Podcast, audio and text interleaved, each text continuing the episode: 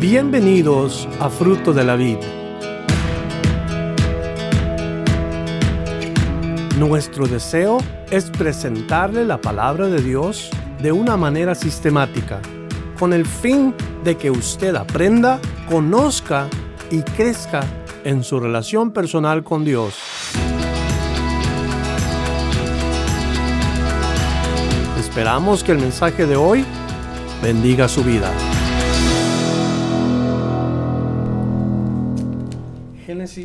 47. Ya vamos saliendo. Ya vamos terminando. Estoy pensando que vamos a terminar el uh, Evangelio de Juan en otras dos semanas. Y también estoy más o menos pensando que vamos a terminar el libro de Génesis más o menos como otras dos o tres semanas también. Terminamos el libro de Génesis, continuamos con el libro de Éxodo, terminamos el Evangelio de Juan, continuamos con el, libro de los Hechos y, y, va, a ser una, va a ser un tiempo bien, bien ameno. Yo sé que Dios nos va a bendecir en todo eso. Estamos buscando la palabra de Dios, estamos eh, buscando el favor que Dios nos va a dar a través de su palabra, su gracia, el crecimiento y desarrollo. Y ojalá que cuando ya terminemos eh, pues estos dos libros que estamos por terminar, nos preparemos con un poquito más de ánimo para entrar al siguiente eh, libro y a ver qué es lo que Dios tiene para nosotros. Por hoy estamos en Génesis 47 y vamos a leer el versículo 1 al versículo 4. Y vámonos pronto donde dice, vino José y lo hizo saber a Faraón y dijo, mi padre y mis hermanos y sus ovejas y sus vacas, con todo lo que tienen, han venido de la tierra de Canaán y aquí están en la tierra de Gosén. Y de los postreros de sus hermanos tomó cinco varones y los presentó delante de Faraón y Faraón dijo a sus hermanos, ¿cuál es vuestro oficio? Y ellos respondieron a Faraón, pastores de ovejas son tus siervos. ¿A cuántos de ustedes luego, luego, se le prendió el, foquito en, en, su mente de que no era la respuesta correcta? ¿Cuántos de ustedes se acuerdan? ¿Qué es lo que les dice José? Que respondan a Faraón si les pregunta cuál es su oficio. ¿Qué tenían que decir? Somos ganaderos. Somos de, no ganaderos, sino de ganadería, pues. O sea, trabajamos con, con, vacas, trabajamos con... Pero luego, luego se le sale lo que son. ¿Por qué? Porque el leopardo no puede esconder sus manchas, ¿verdad? Es, es una respuesta que dan porque es lo que son. Y dice así nosotros como nuestros padres. Y dijeron además a Faraón, para morar en esta tierra hemos venido, porque no hay pasto para las ovejas de tus siervos, pues el hambre es grave en la tierra de Canaán. Por tanto, te rogamos ahora que permitas que habitemos o que habiten tus siervos en la tierra de Gosén. Así, de a tiro, lo que tenían que decir y ya. Cuando ya les había dicho, pues, Josué, que José, que no respondieran así, sino que respondieran de diferente manera. Porque José les dice, les advierte que para los egipcios los pastores de ovejas eran una abominación en su, en su tierra, una cosa muy baja. Ellos estaban más interesados en el ganado, en, en la caballería, pues. Pero bueno, eso es lo que responden y hacen lo contrario a lo que se les, se les pidió al principio. Esto es en sí un testimonio a la verdad. Aunque es un testimonio a la verdad, más que nada es un testimonio a la realidad. ¿Quiénes eran ellos? ¿Qué hacían? ¿Y qué intenciones tenían de llegar a Egipto? Y aquí dicen bien claro ellos todo eso. Somos pastores, estamos aquí porque nos interesa el pasto de tu tierra, queremos que nos des tierra aquí y eso, eso fue lo que salió de ellos. Ellos dicen, así como nosotros somos pastores de ovejas, así fueron nuestros padres. Y regularmente la costumbre de los hebreos es que el oficio entre ellos se pasaba de los papás a los hijos, de generación en generación. O sea, el padre aprendía algo y el padre le pasaba al hijo aquello que aprendió. Y los hijos aprendían lo mismo y se lo pasaban a los hijos. Todo esto viene a través de esas familias hebreas. Se cree inclusive que porque José era carpintero, Jesús también era carpintero. Y se oye decir cuando se menciona el hijo del carpintero. La idea es que también Jesús conocía algo de carpintería, aunque la Biblia nunca habla de eso. La Biblia nunca nos dice que se hizo sus muebles y sabía todo este negocio. Pero es bien importante que en este, en, esta, en ese punto que estoy tratando de compartirles, nosotros aprendamos a dejarle a nuestros hijos una herencia digna del Señor. Dejar a nuestros hijos una herencia digna del Señor. Yo pregunto en esta noche si ustedes saben qué herencia te ha dejado tu Padre a ti. No tu Padre terrenal, tu Padre celestial que te ama. Te ha dado una herencia. ¿Ya la conoces? ¿Sabes tú que la herencia se describe como una herencia incorruptible? una herencia incontaminable, una herencia reservada en los cielos. Eso es la herencia que te dejó Dios. Ahora, eso es en el sentido de lo que vamos a obtener nosotros. Pero hay una herencia espiritual que Dios nos ha dejado, que nosotros debemos de pasarla a la siguiente generación. No podemos parar nosotros. En mi caso, yo soy la primera generación de cristianos, mis hijos son la segunda generación de cristianos, pero ¿qué va a pasar? ¿Qué va a pasar? ¿Y cómo va a cambiar? ¿Cómo va a, a, ser diferente la primera generación de la segunda y luego la, segunda de la tercera cuando nosotros eh, no ponemos en sí lo más importante como base? Porque yo puedo tener bases y mis hijos pudieran tener solamente conocimiento de esa base, conocimiento intelectual, pero no personal. Entonces las cosas pueden ir cambiando. Es mi deseo que si yo tengo una relación con Dios, deseo pasar esa herencia a mis hijos para que ellos tengan una relación con Dios al mismo tiempo. Es tu trabajo que tus hijos sepan que tú tienes una relación con Dios y que se pase a la siguiente generación. Entonces, el Señor Jesús compara a la nación de Israel como un, un, pueblo que va a recibir una herencia por toda la eternidad. Una herencia diferente de todos los pueblos, una, una herencia que es no comparable a todos los demás. Y es importante. Así como nosotros somos pastores, así también nuestros padres. Ahora es interesante cómo la Biblia habla de la, nación de Israel como un rebaño. El Salmo 23 nos dice exactamente lo que sentía el, escritor del Salmo, Jehová es mi pastor, nada me faltará, ¿verdad? O sea, pone a Dios como el pastor y él se considera una oveja. Todo aquel que lee el Salmo 23 y hace Dios su pastor y se considera oveja, es un salmo aplicable personalmente, individualmente. Pero al mismo tiempo también la iglesia es comparada a un rebaño, un rebaño sagrado, un rebaño particular, por el cual Cristo dio su vida. Es un rebaño que está siendo preparado y tiene un pastor. Y no nos debe de dar vergüenza el hecho de decir que somos ovejas de Cristo. Las ovejas del Señor. Porque aquí vemos a nosotros, a los, a los hermanos de José, que ellos no tienen vergüenza de decir, somos pastores de ovejas. A cambio de muchos cristianos que sí les da vergüenza decir que son cristianos. O sea, no quieren ser distinguidos por lo que son en su relación con Jesús. Se les hace como algo peligroso. Se me figura como cuando ibas a la tienda a comprar dos pesos de cacahuates. ¿Verdad? Cuando uno quiere comprar cacahuates. ¿Cómo te los dan? En una bolsita, ni se ven. Y así quiere uno a veces ser cristiano.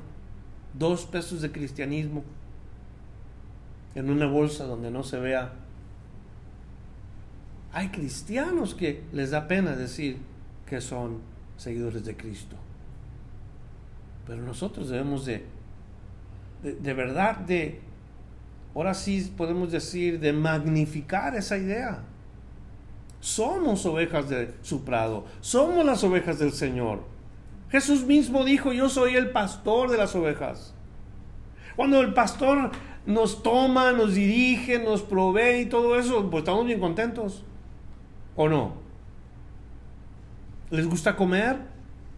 ¿Les gusta descansar? ¿Les gusta saber que hay pastos verdes? Todo, eso lo provee el Señor. Pero es solamente para aquellos que no se avergüenzan de su Señor. ¿Cómo aquel día que vendrán muchos y dirán, Señor, en tu nombre? Sí, pero era puro show. Los verdaderos no tienen vergüenza de su Señor. Y, como les digo, ellos, ellos dicen, ah, esto es a lo que hemos venido, venimos revelando nuestro oficio para que sepas de una vez que venimos por tierra.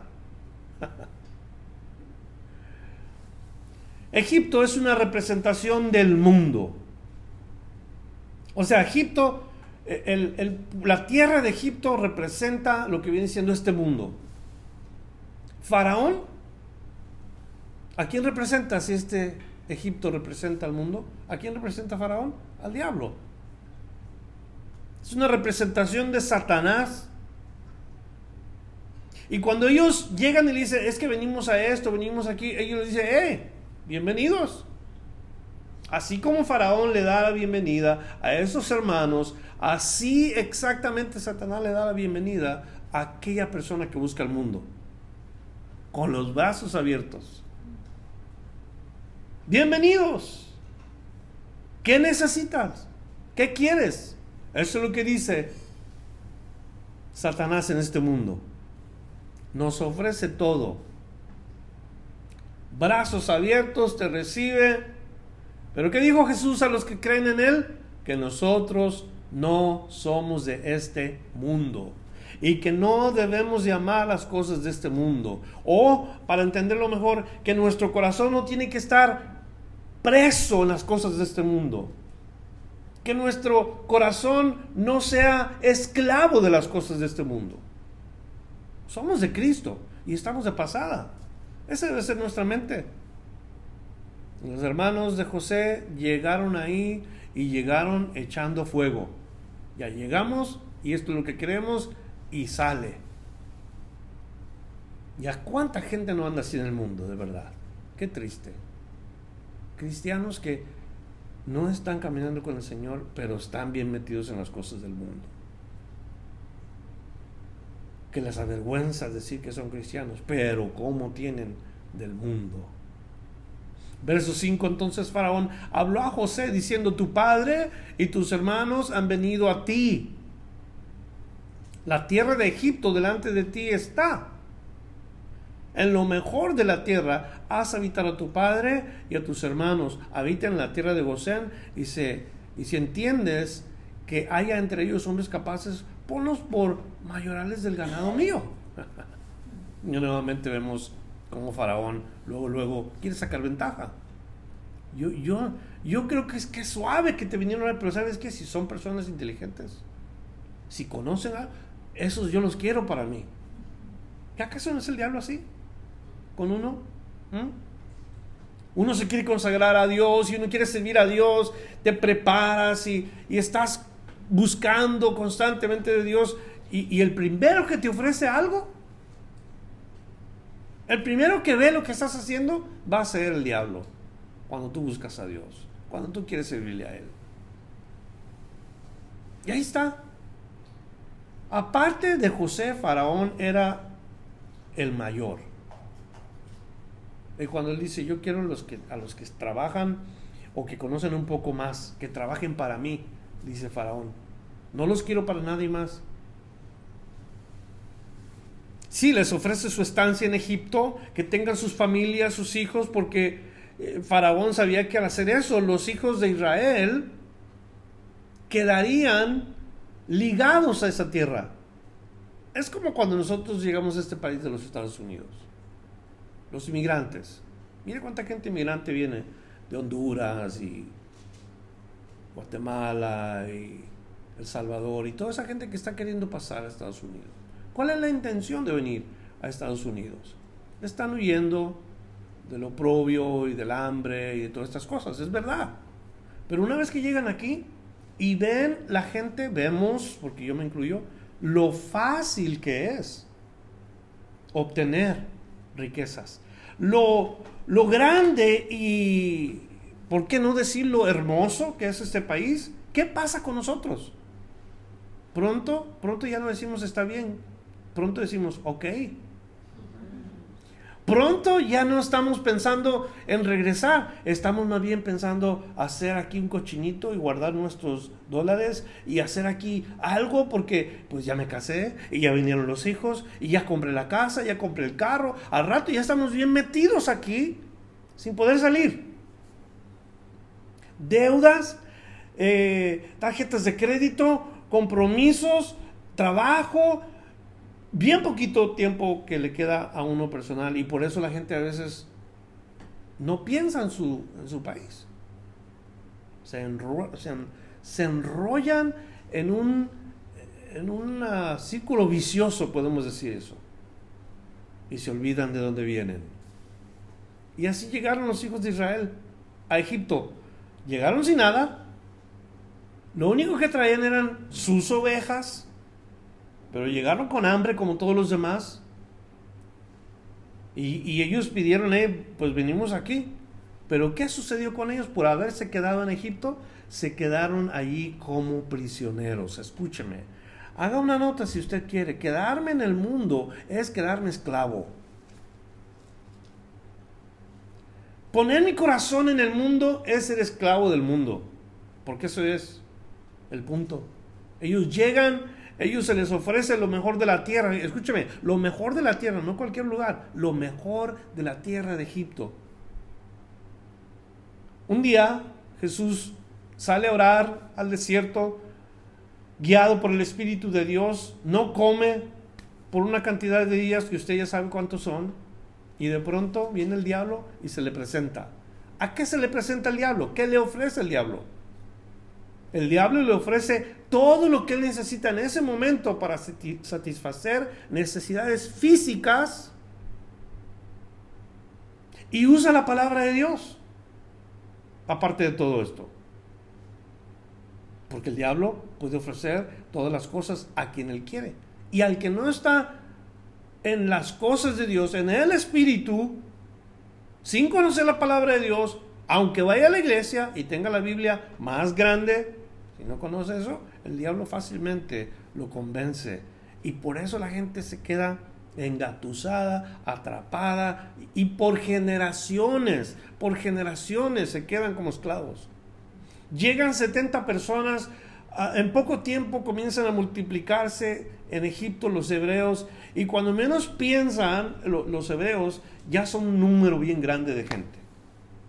Pero todos ellos están en la condición de esclavitud en Egipto. Se quedaron en Egipto prisioneros. Lo vamos a estar viendo en el libro de Éxodo. Como mucha gente se queda pues prisionera en este mundo. ¿Qué los aprisiona en este mundo? La pecaminosidad. Las personas tienen pecaminosidad, tienen deseos carnales, tienen pasiones que los arrastran y y desafortunadamente muchos se quedaron en el mundo. Muchos se acortaron la vida por los vicios, por los placeres, por vivir rápido. Nunca llegaron a experimentar la libertad verdadera del corazón. Siempre esclavos, presos de por vida. Pero otros, gloria a Dios, son librados por Jesús. Porque si el Hijo de Dios los libertare, seréis verdaderamente libres. Y si ese eres tú, dale gracias a Dios que nos sacó del Egipto, nos sacó de la esclavitud. Ahora somos libres en el gloria a Dios. No pertenecemos a este mundo. Sí estamos en este mundo, pero no somos de aquí. Si están conmigo, no somos de aquí. Quiere decir, aquí vivimos, aquí comemos, aquí dormimos, aquí estamos, pero no está nuestro corazón aquí.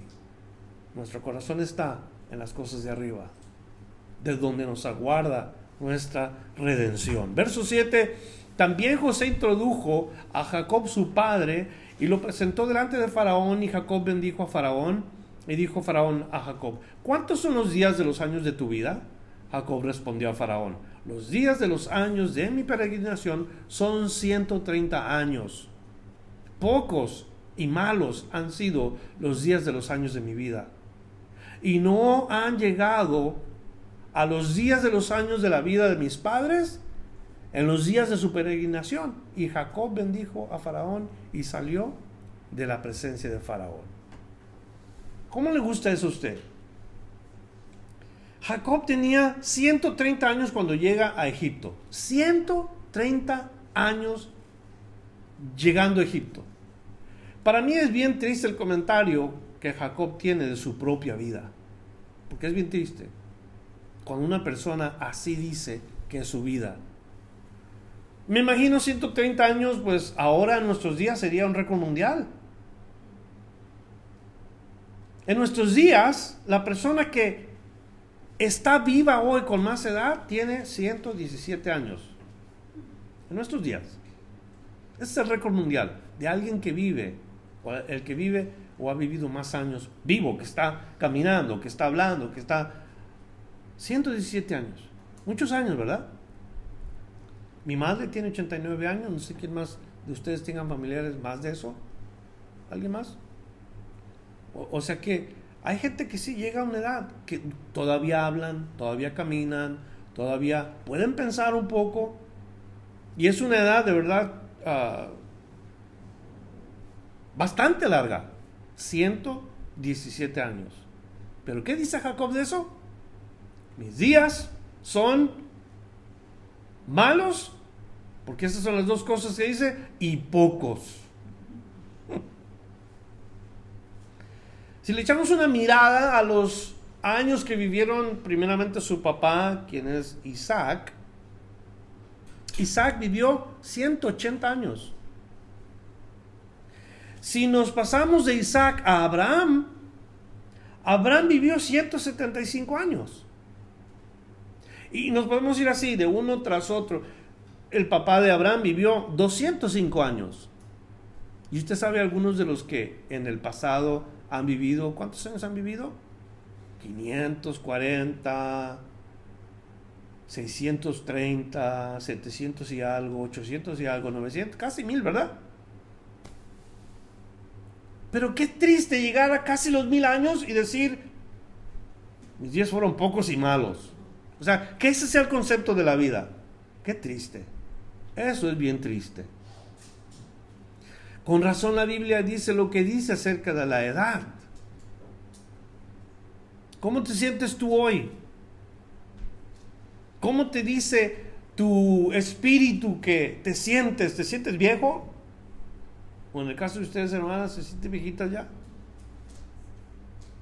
Qué triste cuando una persona opina así, caray, mis días, no, no, yo he vivido, pero la verdad que son días malos y no me gusta la vida que he llevado y, yo creo que eso es un comentario triste si tuviéramos ese comentario como hijos de Dios.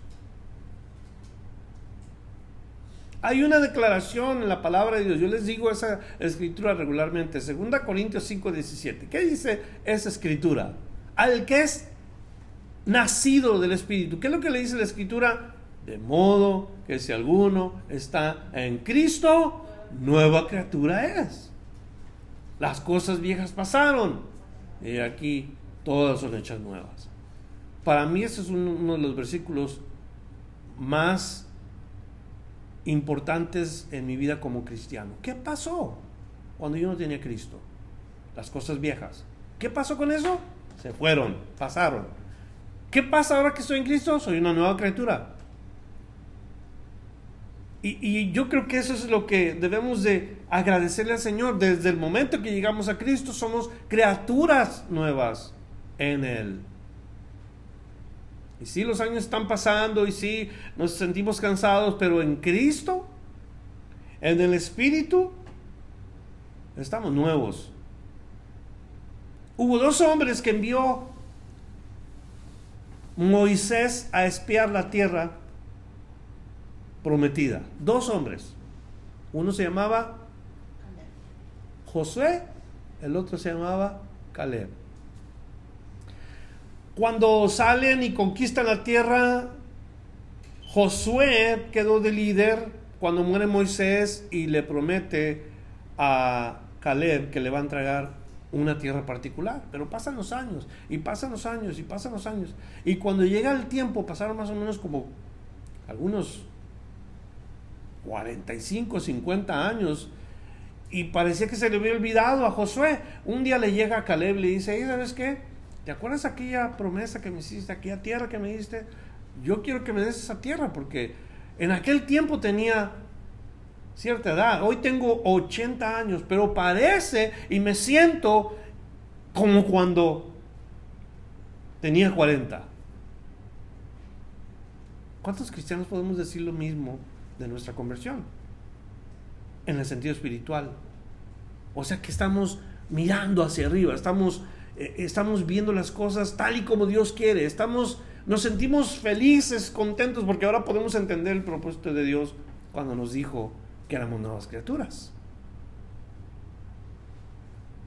Todas las cosas son hechas nuevas. Y nuestra vida ya no puede ser como cuando no tenemos a Cristo.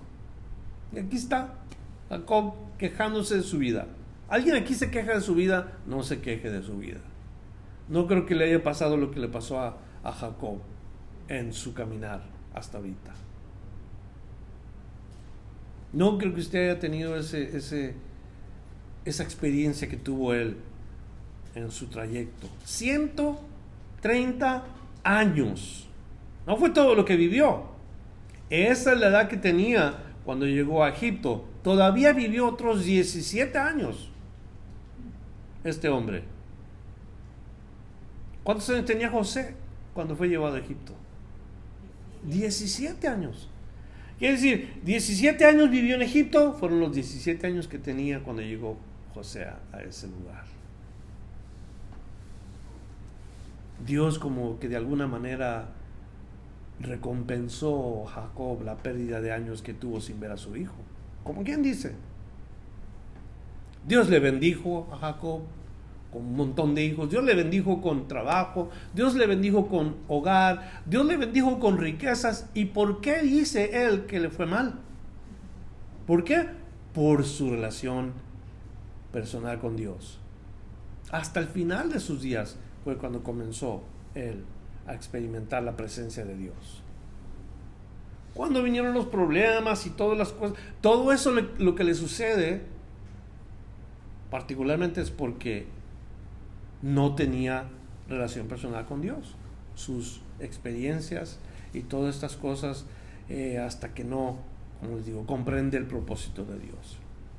Hasta este versículo vemos nosotros entonces que Dios está trabajando o, presentando a la familia de Jacob. Luego dice que Jacob bendice a Faraón. ¿Cómo lo bendice o qué significa que lo bendiga? Eh, la realidad es que bendecir a una persona es única y sencillamente desearle un bien a la otra persona. Cuando tú le dices a alguien Dios te bendiga, estamos deseando un bien de parte de Dios a la otra persona. Y es lo que Jacob hace con este hombre, saber que él le eh, proveyó a su hijo un lugar honorable, que él fue quien puso a José como un gobernante. O sea, él estaba bien agradecido y Jacob bendice a Faraón. Vamos a continuar. Verso 11 dice así, José hizo habitar a su padre y a sus hermanos y les dio posesión en la tierra de Egipto, en lo mejor de la tierra, en la tierra de Ramesés, como mandó Faraón. Y alimentaba a José a su padre y a sus hermanos y a toda la casa de su padre con pan, según el número de los hijos. No había pan en toda la tierra y el hambre era muy grave, por lo que desfalleció de hambre la tierra de Egipto y la tierra de Canaán. Anote esto porque parece ser que los hijos de Jacob, Jacob y ellos tenían particularmente atención de José. O sea que él los veía particularmente y los atendía particularmente. Se encargaba de que no les faltara nada. ¿No es así Jesús con nosotros? La foto, la imagen de Cristo en José de encargarse de su familia. Cristo se encarga de nuestras necesidades. Se está cumpliendo el sueño de Faraón, el hambre está arreciando y ahora José pone en práctica lo que Dios le ha dado para arreglar el problema, astucia y sabiduría, cosas que Dios le había dado para solucionar la situación. Y todo lo que hacía José prosperaba porque Dios estaba con él. Mire lo que emplea en las primeras partes. Verso 14, y recogió José todo el dinero que había en la tierra de Egipto y en la tierra de Canaán por los alimentos que él que a él le compraban o que de él compraban. Y metió José el dinero en casa de Faraón.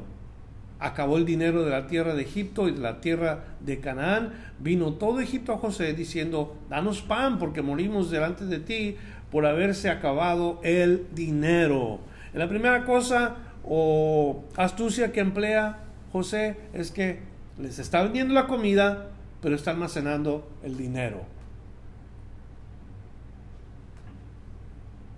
José hace venta de comida a las personas que están necesitadas. Siete años de hambre y está acumulando, está con astucia guardando el dinero en Egipto. La pregunta es ¿para qué? ¿Cuál es la segunda cosa que hace José? Vamos a ver, porque si el primero fue el dinero, ¿qué iba a ser lo segundo? Versos 16 y 17. Y dijo José, dijo, dad vuestros ganados y os daré por vuestros ganados. Y si se ha acabado el dinero, ellos trajeron sus ganados a José y José les dio alimentos por caballos y por ganado de ovejas y por ganado de vacas y por asnos y los sustentó de pan por todos sus ganados aquel año. Entonces, ¿qué hace ahora José? José les pide, hey, yo te doy alimentos, pero tráeme tus vacas, tráeme tu, todo lo que vienen siendo tus animales. La segunda cosa que Jesús, que, que José emplea, astucia, haciendo astuto. Muchísimos vacas, muchísimas ovejas, caballos no se diga a cambio solamente del pan por un año solamente. Pero pues, también el ganado se acaba. Entonces pasa José a lo siguiente. ¿Qué más iba a hacer José? Fíjese. Acabado aquel año, vinieron a él el segundo año dijeron, no encubrimos a nuestro Señor que el dinero ciertamente se ha acabado. También el ganado es ya de nuestro Señor. Nada ha quedado delante de nuestro Señor, sino nuestros cuerpos y nuestra tierra. Entonces, ¿qué está pasando en la cabeza de José? ¿Qué está pensando José? Acaban de decirle que es lo único que les queda. Nuestros cuerpos y nuestra tierra. ¿Por qué moriremos delante de tus ojos? Así nosotros como nuestra tierra. Cómpranos a nosotros y a nuestra tierra por pan y seremos nosotros y nuestra tierra siervos de Faraón. Este punto aquí, ¿de quién fue la idea? ¿De José? No, la gente es la que se está ofreciendo hacer esto. Y se están ofreciendo a Faraón, no a José. Le están diciendo, eh, nosotros vamos a ser siervos de Faraón. Danos semilla para que vivamos y no muramos y no sea asolada la tierra. Entonces compró José toda la tierra de Egipto para Faraón, pues los egipcios vendieron cada uno sus tierras porque se agravó el hambre sobre ellos y la tierra vino a ser de Faraón una, clara ilustración de cómo el diablo va quitando y va quitando las cosas al hombre. Lo va despojando de todo lo que posee. Eso está bien claro en el mundo. Te ofrece, sí, te, te dice, mira, todas estas riquezas se lo doy, pero hay una condición, tú me tienes que adorar a mí. Y dentro de eso el hombre no sabe que se está empobreciendo. Entonces Faraón les quita todo y, todo pasa a ser de Faraón. Tierras, personas, animales, dinero, grano. O sea, en otras palabras, quedaron pero bien, bien, ¿cómo se dice? Vendidos. Bien comprados más bien. Y al pueblo lo hizo pasar a las ciudades desde un extremo al otro del, territorio de Egipto. Solamente la tierra de los sacerdotes lo compró por cuanto los sacerdotes tenían ración de Faraón y ellos comían la ración que Faraón les daba. Por eso no vendieron su tierra. Pero imagínense la cantidad de dinero, imagínense la cantidad de comida, de animales, de ganado, de caballo. Ahora las personas y sus casas quedaron en la ruina Ahora, yo estoy seguro que José en su persona no estaba de acuerdo con la esclavitud, porque él sufrió en ese estado. Y cuando la gente se ofrece para comer, lo único que hace es, esta es responsabilidad de Faraón. Esta eh, gente le pertenece a Faraón, no a mí. Porque en realidad José no era dueño de nada ahí. Era un gobernante, pero no era dueño de nada. ¿Qué sucede hoy? Otra vez con lo de la, gente cuando se materializa. Ni cuenta se dan que están esclavizados. He escuchado de gente que tiene deudas de más de 40 mil dólares en tarjetas de crédito. He escuchado de gente que, que no puede pagar sus, sus deudas. No salen. Y no salen. Porque en lugar de salir, compran más y compran más y compran más. Y pues claro, de esta manera el, el mundo los absorbe. Lo mismo que hizo Faraón con esta gente. ¿Qué hace la diferencia? La diferencia la hace que en ese lugar había una familia, la familia de Jacob. Que ellos no fueron absorbidos por eso. Es más, recibían un trato particular. Y en este mundo sucede lo mismo. Dios ha puesto a cada uno de sus hijos creyentes en este mundo para que hagan la diferencia. Para que no sean esclavos como el resto de los demás. Porque es la misma hoy, en nuestros días. Gente está esclavizada, debe dinero, lo andan buscando, ya no sabe qué hacer, ya le amenazaron que ya se va a ir a la, a la corte, que ya se va a ir a la cárcel porque no paga y, le están quitando una y otra, porque eso fue lo que sucedió. No se dieron cuenta que estuvieron en una esclavitud. Ojalá que nosotros no, no cedamos a estas cosas que aprisionan no solamente nuestra mente, nuestras fuerzas, también aprisionan nuestro espíritu, no nos dejan servir al Señor. Muy materializados, estamos muy metidos en tener dinero y en, eh, de alguna manera, tenerlo y, y ganarlo rápido.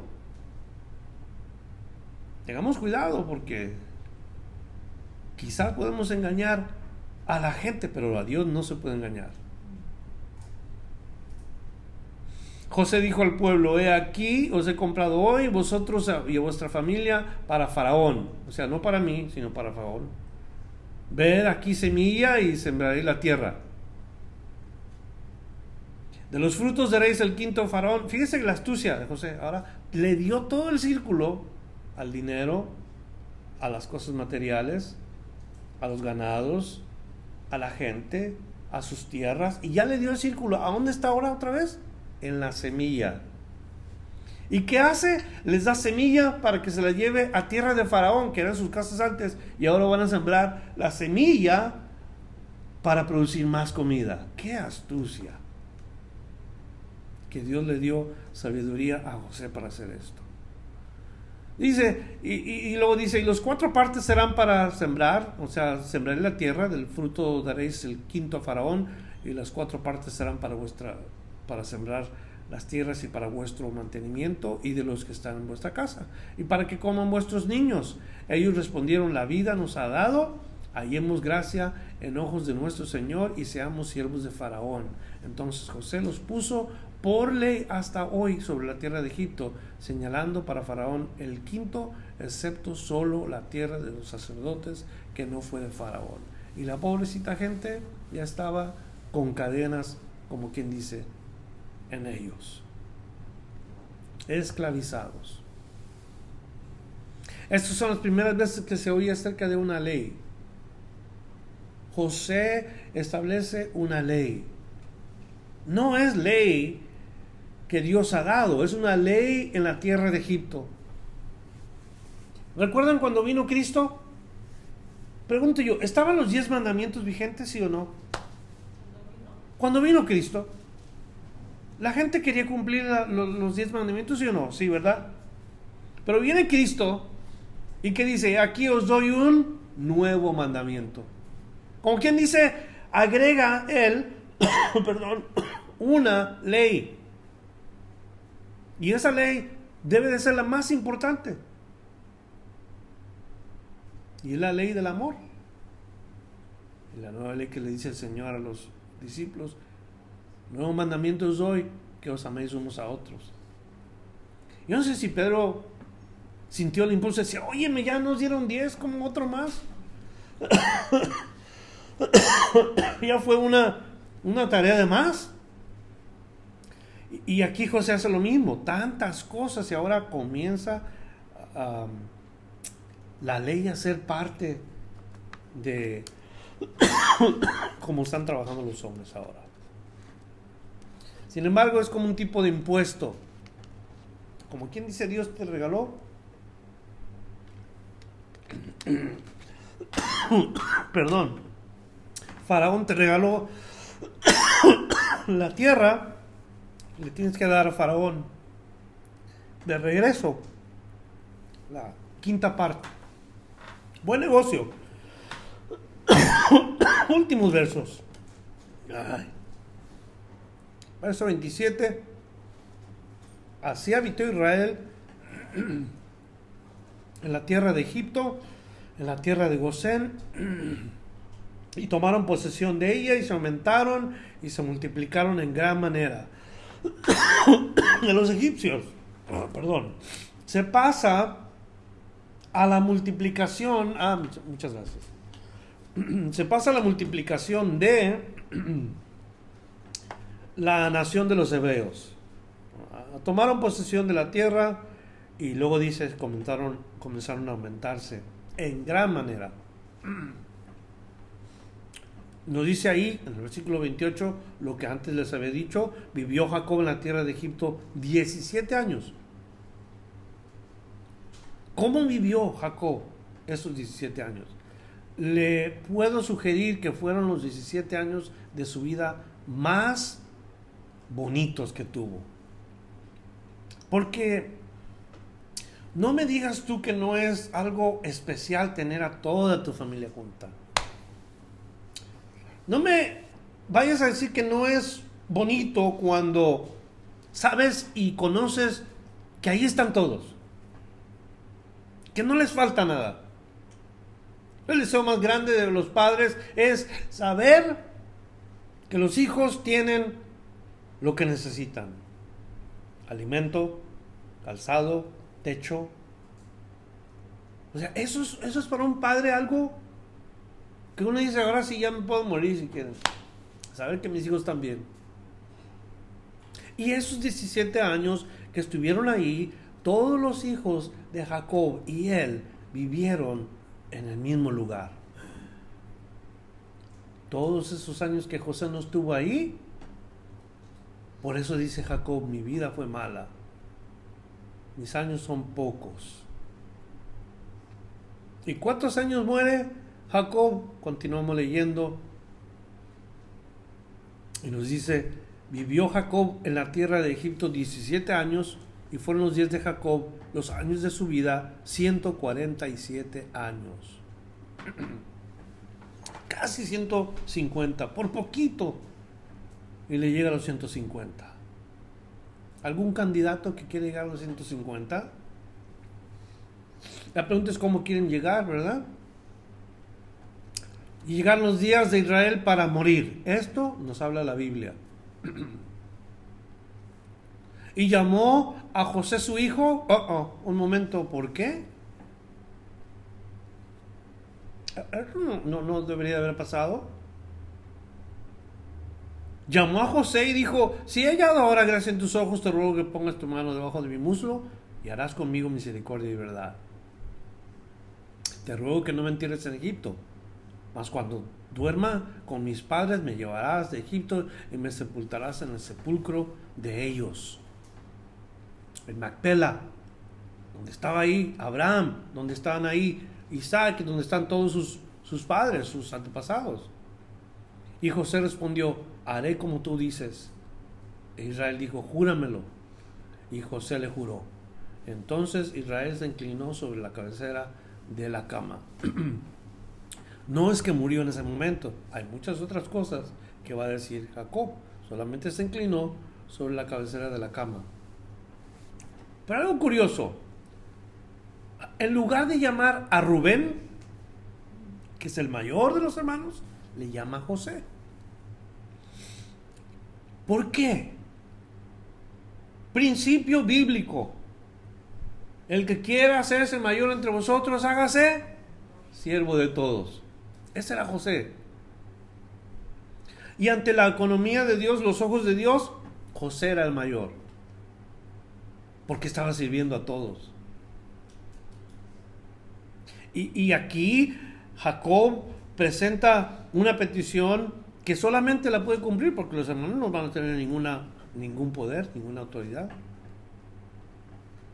En cualquier familia hubiera pasado lo mismo. Yo un día estaba platicando con todos en mi casa, mi esposa, mis hijos, le dije, si yo muero cuerdo, o sea, que sepa lo que estoy haciendo, yo quiero que mi esposa esté a mis pies, mi hijo mayor a mi mano derecha y así en orden, hasta el menor. Así es como quiero morir. ¿quién sabe dónde cuelgo los guantes yo? ¿Dónde voy a quedar? Pero ese fue mi deseo.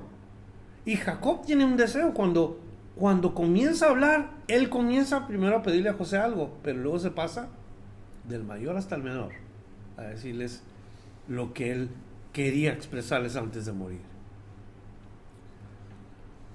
Hermanos, a todos nos llega ese tiempo, la edad, cuando ya nomás estamos pensando que nos vamos a morir. Mamá, ¿cómo estás? Le llamo yo por teléfono. Bueno, antes, cuando podía platicar un poco con ella. Mamá, ¿cómo estás? Pues aquí estorbando. ¿Cómo que estorbando? Pues sí, yo, yo creo que ya cualquier día. Y eso era todo el tiempo que yo le hablaba una vez que comenzó ella a decir que nomás estaba estorbando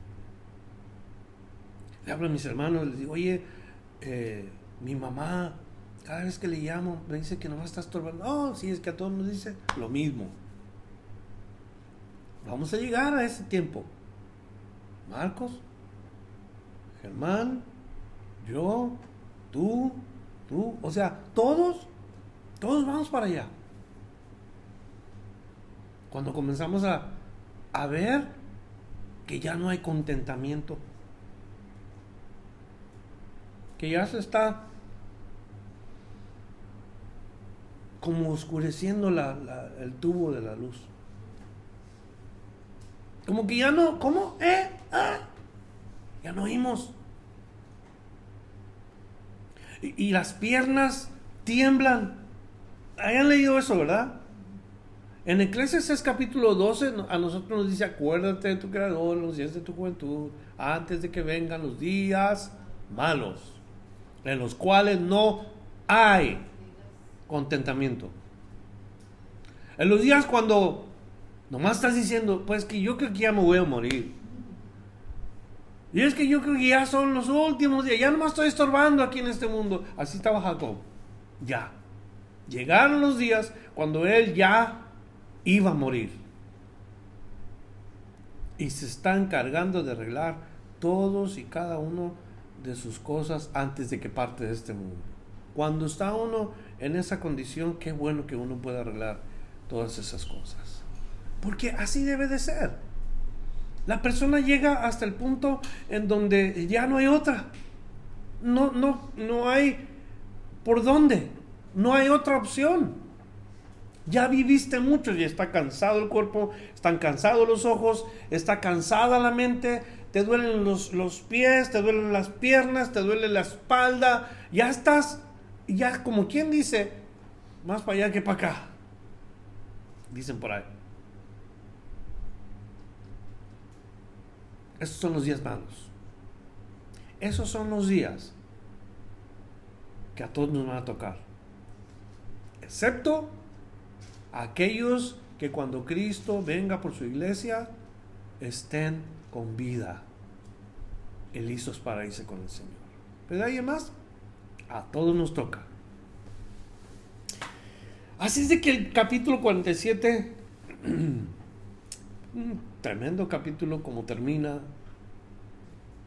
preparando Jacob a sus hijos, alistándose para la partida, porque la carrera se le está acabando, la muerte va a llegar. Llegó a esa edad donde, donde ya está de verdad listo, cansado. No le están acortando la vida, él ya no puede. Ya no puede. Me da un poquito de tristeza compartirles. Les pido oración por mi mamá porque yo veo que ya no puede razonar. Mi mamá necesita sus oraciones, necesita mis oraciones. Ya no hay conversaciones con ella. O sea, ya no hay pensamientos cuerdos así como, como para que ella se platique algo. Y, y ya no está eso. Y es triste llegar a ese punto. Es triste porque uno quiere a esa persona y no conocías a esa persona. No, no la habías visto así. Entonces, acuérdense lo que la Biblia dice.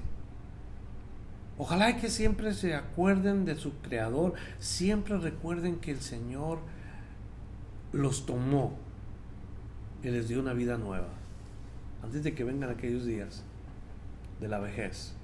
Les, invito a que lean el libro de Eclesiastés en el capítulo 12. Fíjense la descripción del deterioro de una persona cuando llega a la edad. Cómo comienza a fallar físicamente todo. Todo. El cabello se hace blanco, ¿verdad? La vista se acaba. Las muelas se caen la espalda se dobla, las piernas se encorvan. Para allá vamos. y ojalá que lleguemos sin decir como Jacob, es que mis días fueron pocos y malos. No, nuestros días fueron una bendición porque en Cristo fuimos bendecidos. Padre Celestial, es una bendición poder compartir este capítulo y aprender Ayúdanos a confiar en ti, que sí, nuestro cuerpo se va desgastando, pero como el apóstol Pablo dijera, nuestro hombre interior se va fortaleciendo cada día. Y más cuando vemos que tu venida se acerca tan pronto. Te ruego que bendigas nuestra mente y nuestro corazón, que la mantengas fresca en estas promesas que tú has hecho. Que ahora que nos vamos a casa vayamos contentos porque de aquí a los ciento y pico de años todavía nos falta. Y tú lo sabes, Señor. Nuestro peregrinar por la tierra tiene los días contados. Ayúdanos a gozarnos en cada día que tú tengas para nosotros como tus hijos. Que te sirvamos, que te representemos en este mundo como debemos. Apártanos a nosotros, que no seamos lo que quieren uno, lo que desea uno, lo que siente uno, pero que seas tú, Señor. Y que la gloria sea para ti en todo lo que hagamos. Te lo pedimos esta noche en el nombre de Jesús. Amén. Gracias por escuchar la enseñanza de hoy. Visítenos en frutodelavid.com para escuchar más mensajes, para obtener las notas del estudio y para comunicarse con nosotros. Que Dios le bendiga abundantemente.